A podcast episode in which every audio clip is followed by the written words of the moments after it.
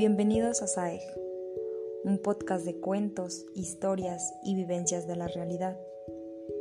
Coincidencias que cuestionan nuestra manera de ver el mundo.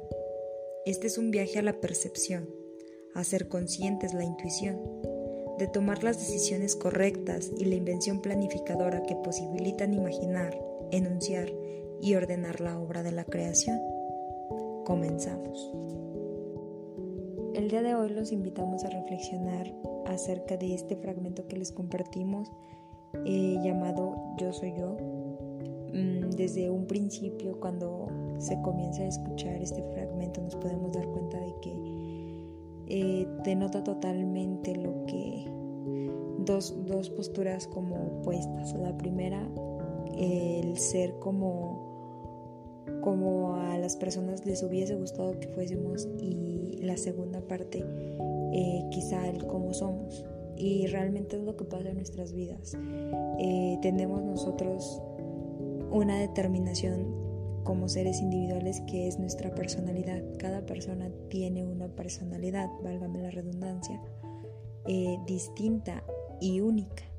Entonces Muchas personas nos pueden decir que quieren que seamos de tales maneras o que nos comportemos de tales maneras, pero al final del día eso nos define, tenemos también lo que es una esencia, entonces eso nos va a definir como personas, eso va a definir nuestra personalidad.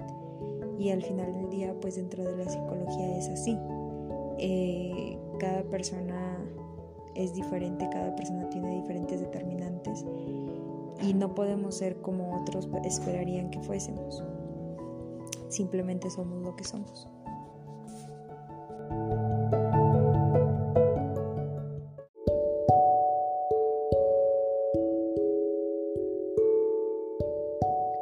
Así es, Yulisa. De hecho, constantemente es una pregunta que, que nos hacemos, ¿no? ¿Quiénes somos? ¿Cómo nos formamos? ¿Qué es lo que representamos, no? Es decir, somos?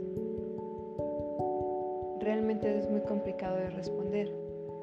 Es cierto, cada quien tiene una esencia, eh, cada quien tiene un diferente aprendizaje que nos vinieron inculcando nuestros padres, venimos de diferentes culturas y todo, pero cada uno elige nuestro, un camino,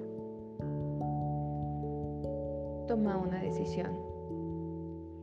Ahorita se me viene un ejemplo a la mente en el cual Tal vez nuestros padres nos crearon de la misma manera y somos tres hermanos, pero cada quien toma un camino diferente, ¿no?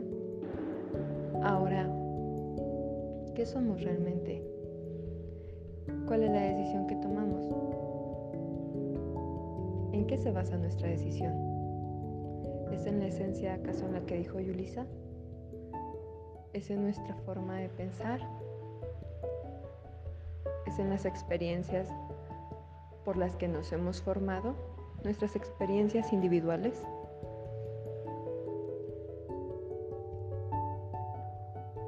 Es algo muy complejo, pero muy interesante, porque también viene donde nosotros desde un punto deberíamos de aprender a conocernos, a saber quiénes somos, si nos gusta el helado de chocolate o de fresa,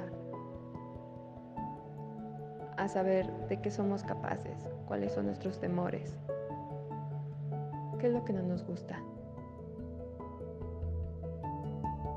Es ahí cuando aprendemos quiénes somos.